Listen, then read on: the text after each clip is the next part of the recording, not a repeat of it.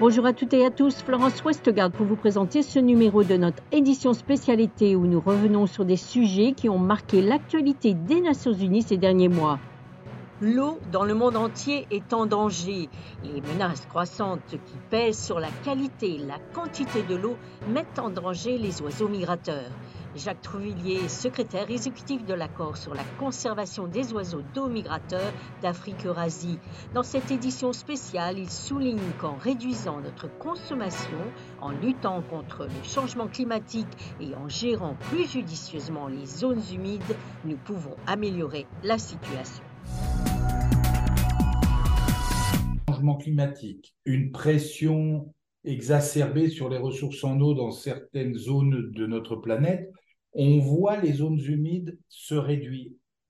Et euh, malheureusement, les oiseaux, donc, ont moins d'habitat pour, euh, pour vivre et leur population diminue. Dans le même temps, lorsque ces habitats se réduisent, on a aussi une plus forte concentration d'oiseaux. Et depuis deux ans, on voit apparaître dans beaucoup d'endroits des flambées de, de grippe aviaire qui ont un impact aussi, bien sûr, sur l'économie, tout ce qui est euh, production de poulets, d'oies, de canards, donc un impact sur l'économie humaine, mais également cela peut avoir un impact sur notre santé elle-même, même si, heureusement, pour l'instant, ce virus de la grippe aviaire n'est pas euh, transmissible à l'homme.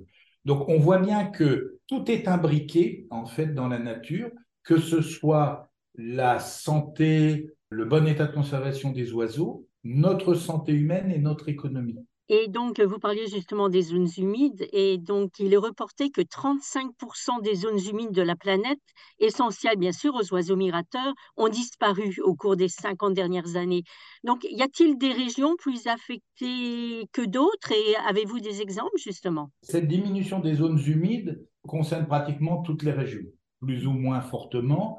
Par exemple, en France, on estime que plus de la moitié des zones humides ont disparu. Dans les zones humides, on compte aussi les prairies humides dans lesquelles nichent des oiseaux comme le courlis, la barjaque noire. Dans d'autres endroits, c'est parce que on va utiliser l'eau des rivières que celle-ci ne parvient plus jusqu'au lac, par exemple.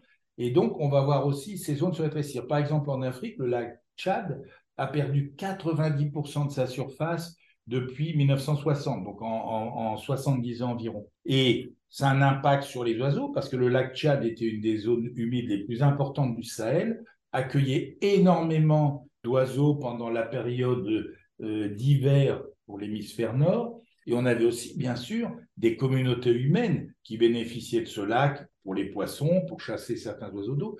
Donc on a vraiment, dans beaucoup d'endroits, les zones humides disparaissent. Il faut y ajouter le changement climatique. Et nous avons fait une étude avec plusieurs universités pour un peu prédire ce qui pourrait se passer. Et on s'aperçoit que, par exemple, dans le sud-ouest de l'Afrique, tout autour du bassin méditerranéen, il va y avoir des crises de l'eau extrêmement importantes, sans parler bien sûr du Moyen-Orient, ou en ce moment des inquiétudes sur le Nil.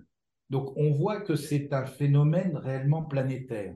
Et donc, euh, quelles sont les actions justement à prendre pour améliorer euh, l'habitat des oiseaux migrateurs et surtout, bien sûr, au sujet de l'eau? Alors, les, actions sont nombreuses. Elles peuvent concerner et elles doivent concerner à la fois, bien entendu, les gouvernements, mais nous aussi, en tant que citoyens, on peut aussi avoir des actions. Et elles sont nombreuses. Par exemple, pour ce qui est des gouvernements, qu'ils soient nationaux ou locaux, ça va être de réfléchir à un meilleur partage de l'eau tout en conservant des habitats naturels. Pour les citoyens, ça va être d'éviter tout gaspillage, éviter que les robinets fuient, préférer des douches à des bains. Il y a énormément de petites actions qui font que chaque goutte d'eau sauvegardée par chaque personne va constituer de belles rivières et, et, contribuer à alimenter les zones humides. Donc ces petits gestes du quotidien, mais aussi cet appel à la collaboration internationale pour vraiment prendre conscience que au-delà bien entendu, de la crise de l'eau que vont vivre les communautés humaines, cela va toucher tous les êtres vivants sur notre planète. Et c'est ainsi que se termine ce numéro de notre édition spécialité. Vous pouvez retrouver tous nos articles et programmes sur notre site internet et nos réseaux sociaux Facebook et Twitter.